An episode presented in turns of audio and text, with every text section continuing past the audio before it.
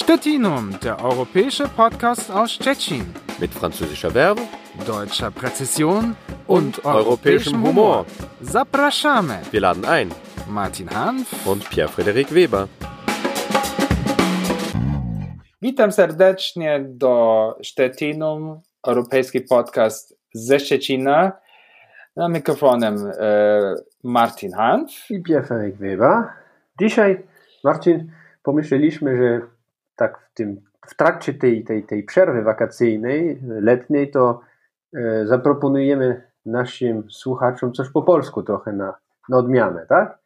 I właściwie mamy temat e, ani francuski, ani niemiecki. Tak, no to też trzeba było trochę główkować, ale, ale się udało, nie? E, nie, ale wiesz, punkt wyjścia mieliśmy, tak? To ostatnio przeczytaliśmy chyba ty również taki artykuł e, w gazecie, to chyba była w szczecińskiej, w szczecińskim wydaniu Gazety Wyborczej, e, z okazji też e, rocznicy kolejnej, okrągłej, tak, polskiego Szczecina powojennego. I była taka wzmianka o tym, że Szczecin to, to w sumie ma taki, taki aspekt skandynawski jakby, tak? Czyli, że też od, odbierany jest przez gości z e, krajów skandynawskich jako najbardziej skandynawskie miasto Polski, tak? I to dało nam trochę do refleksji, prawda? I się zastanawialiśmy, no jak my to odbieramy, czy rzeczywiście coś jest e, z tym związane, co my, my też może odczuwamy, może porównując z, e, z naszym doświadczeniem co do, do miast właśnie skandynawskich, może bardziej północnych, tak? A tu może e, właśnie ty, Marcin, masz więcej do powiedzenia, choćby z pochodzenia swojego. No właśnie i, i, i, i mogę nawet e, powiedzieć, że dopiero, to znaczy wróciłem z, z urlopu z Skandynawii, który oczywiście w tym roku był trochę inaczej niż zwykły w takich czasach pandemia y, jest oczywiście też najważniejszy temat w tych krajach i w Polsce też był głośno o strategię, który szwedzki rząd na przykład miał, który, polegałby na, na to, że, że, że dali ludzi raczej nie zakazy, ale taki możliwości, e, albo nie takie ograniczenie, jak my mieliśmy tu e, w, e, w Polsce tak, albo w no Niemczech na przykład. Ta opcja najbardziej liberalna, że tak powiem, z każdego punktu widzenia można powiedzieć. Tak, ale to właściwie ciekawe jest tak, że taki, taki, taka polityka nie budził tylko dyskusji e, na przykład w Polsce albo w Niemczech, ale oczywiście też e, u sąsiadów.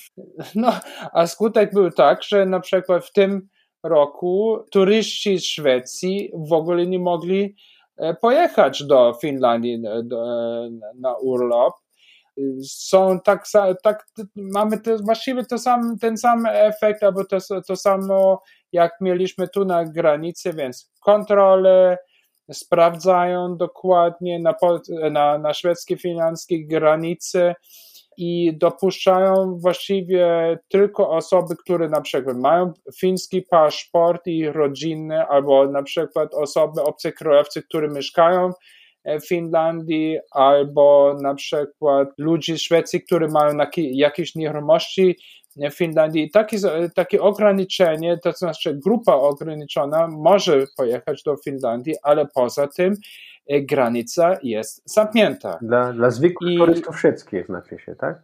Tak, i, i właściwie to było bardzo takie dziwne poczucie.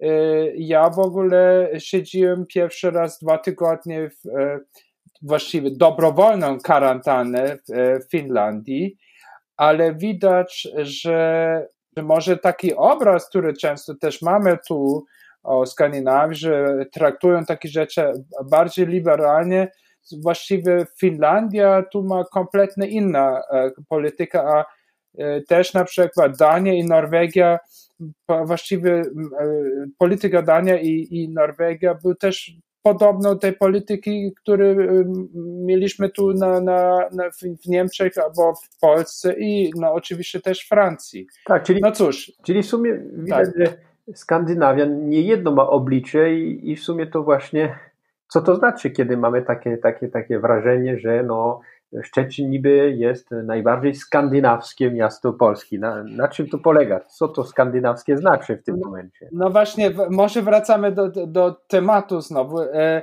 oczywiście Skandynawia y, to, to nie jest jednolitna e, kultura, to są też różne kraje. W, w Szczecinie mam wrażenie, chyba najsilniejsza grupa, albo kraj, który na przykład też ekonomicznie najwięcej inwestuje w Szczecinie, to są Duńczycy. A z kolei jak patrzymy na przykład na, na, na widoczność yy, Skandynawii w Szczecinie, to, to yy, bardziej to myślimy chyba na pierwszy yy, rzut okiem o studentach norweskich, szczególnie właśnie na uniwersytecznie medycznym, nie? Bo Na pewno. Bo... Bardzo silna grupa jest właśnie obcokrajowców i wśród nich, no, tych, którzy właśnie tę całą ścieżkę studiów mają w języku angielskim e, na PUMie, no to o ile słyszałem, no to może najmocniejsza grupa to jednak Norwegowie chyba. I to jest bardzo ciekawe. Mogę tutaj zdradzić, że, że ja śpiewam chórze na Pumie więc e, jeśli chodzi o te takie uroczystości, które co, co, co roku odbywają się, to oczywiście też e, chór e, Uniwersytetu, Uniwersytetu Medycznego zawsze tam śpiewa.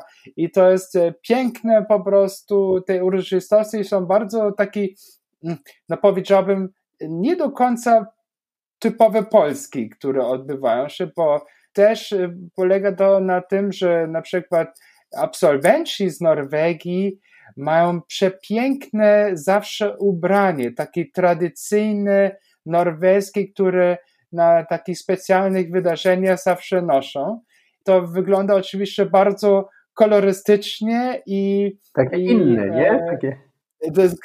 I inne, i też na przykład te przemowy albo te, te właściwie różne y, głosy, osoby, które prezentują też studentów, mają też, też widać, że to jest inna kultura, powiedziałbym, inny sposób humoru na przykład, więc to jest e, oczywiście bardzo sympatyczny tak. element.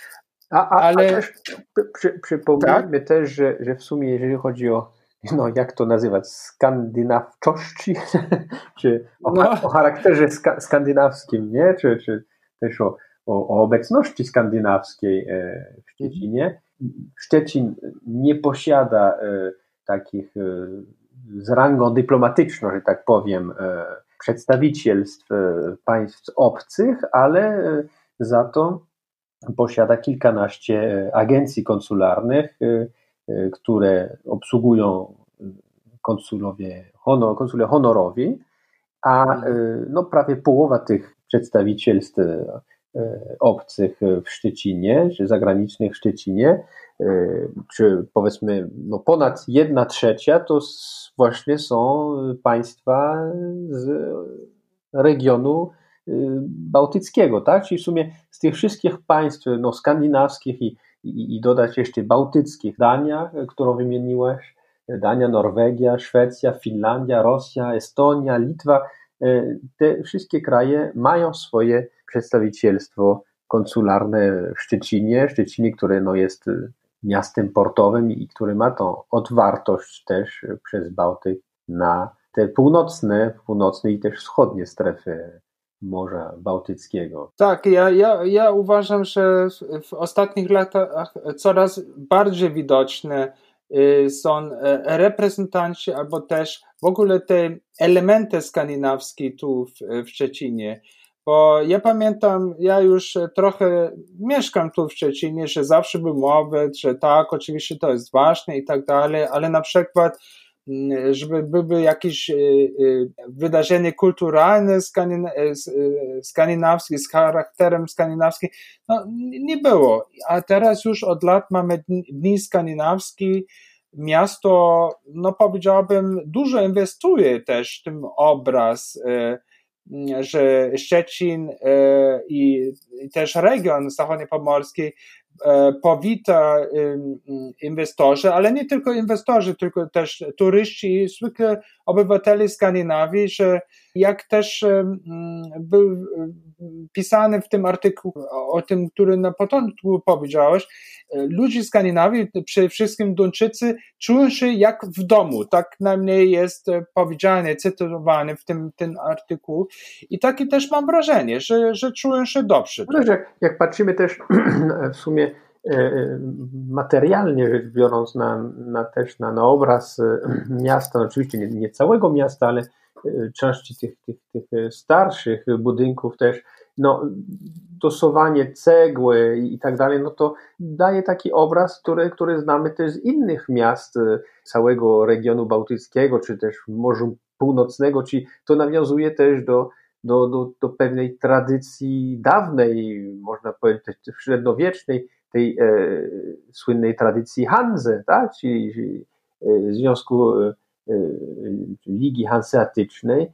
I, I co ciekawe, właśnie, jak, jak doskonale wiemy, najwyższy budynek w Szczecinie, no to już nie jest to wieża mm, PZM koło placu Rodła, lecz to jest jeszcze nieskończone, ale już w, w ostatniej fazie budowy Hansa Tower, czyli wieża Hanze, tak ją nazwali, która jest trochę dalej, jak się jedzie tą e, aleją e, niepodległości, czyli no to kolejny taki, e, można powiedzieć, taki element, choćby jeżeli chodzi o o wybór nazwy tak, tego budynku, który nawiązuje do, do też pewnych e, wątków, nie tylko skandynawskich, ale jednak e, szerszych, można powiedzieć, e, morskich.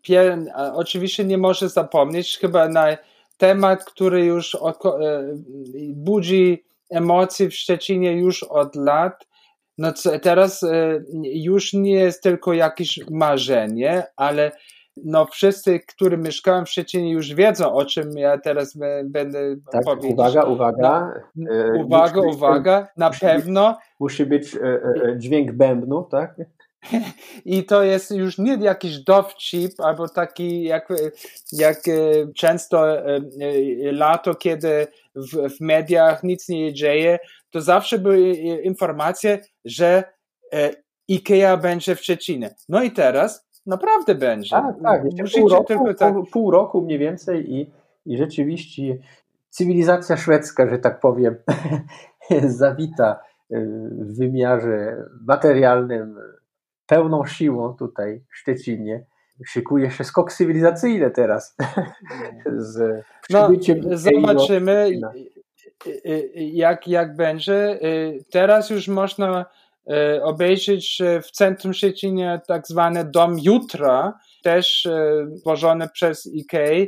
E, bardzo ciekawe, jak taka wizja, jak może wyglądać miejsce, mm, mieszkanie, pracę w przyszłości na placu odrodzenie, więc no to jak ja powiedziałem, coraz więcej można po prostu znaleźć różne takie symbole, E, tu w Szczecinie. E, może to tak najmniej też w mediach było pisane, że planowany też jest dom skandynawski, który byłby takie już e, stałe miejsce, spotkanie, gdzie odbędą się też, albo planowane są wydarzenia ekonomiczne, kulturalne i tak dalej, po prostu miejsce spotkanie. Wracając do, do tego domu jutra, no to jak ma wyglądać dom jutra, to może jeszcze nie do końca wiemy, ale e, jak to wygląda życie w domu, to bardzo dobrze wiemy po tym okresie e, koronawirusa. I, i, I skoro to jeszcze trwa i nie wiadomo, czy to, albo raczej wiadomo, że to będzie znowu e, nam towarzyszyło i kwestia kiedy to wróci, no miejmy nadzieję, że E, nie przyzwyczajemy się za mocno do tego życia w domu i ciekawy jestem, w jakiej formie się spotkamy następnym razem po e, okresie wakacyjnym we wrześniu, żeby e, ciąg dalszy naszych e, spotkań po niemiecku prowadzić. Zobaczymy. No, bądźmy dobrej myśli. Tak jest. I może jeszcze tak na, na zakończenie mogę jeszcze małą anegdotę powiedzieć. E, Anegdoty są najlepsze. Jak, no tak, właśnie, bo e, jak wiesz, ja jestem co, co, co roku e, na Wyspach Alanskich, takie wyspy między Sztokholmem i, i, i Helsinkach. Mieszkam tam naprawdę, mam, moja rodzina, mam tam dom letnie, jesteśmy na wsi naprawdę w czasach korony, mogę powiedzieć, bardziej już nie można się izolować, jak my, albo jak zawsze izolujemy się na, w, w tym domem letnim, a tam nie, nie więcej, na, następny sklep jest 15 kilometrów od tego domu i tam zwyczaj, żeby jeśli jest gorąco, to można tam z rowerem, żeby zrobić wycieczkę, pojechać i kupić lody. I jakieś chyba tam dwa albo trzy lata temu siedziłem tam przez sklepie, y, ja kupowałem pyszną fińskie lody i y, zawsze tam bywają też inne turyści z różnych krajów i na przykład był, e, e, e, oczywiście taka jest atmosfera, że, że, że nawet w Finlandii ludzie otwarci mówią też z obcy, obcymi, więc ja tam rozmawiałem z Finem. I on mi zapytał, gdzie ja mieszkam, to ja powiedziałem, że, że w Szczecinie, a on powiedział, a, ja co czwarty tydzień jestem w Szczecinie, bo mamy tam siedzibę nasze firmy. A widzisz. No. Czyli to się potwierdziło nawet e, jako mikrohistoria. Dobrze, więc e, bądźcie wszyscy zdrowi, jeszcze miłe wakacje. Do zobaczenia w wrześniu. Żegnamy się na, na, na dziś. E, Martin Hanf i Pierre Weber. Tak? Stay tuned, jak mówią. Hej do! Stettinum, der europäische Podcast aus Stettin. Mit französischer Verbe, deutscher Präzision und, und europäischem Humor. Zapraszamy. Wir laden ein. Martin Hanf und Pierre-Frederik Weber.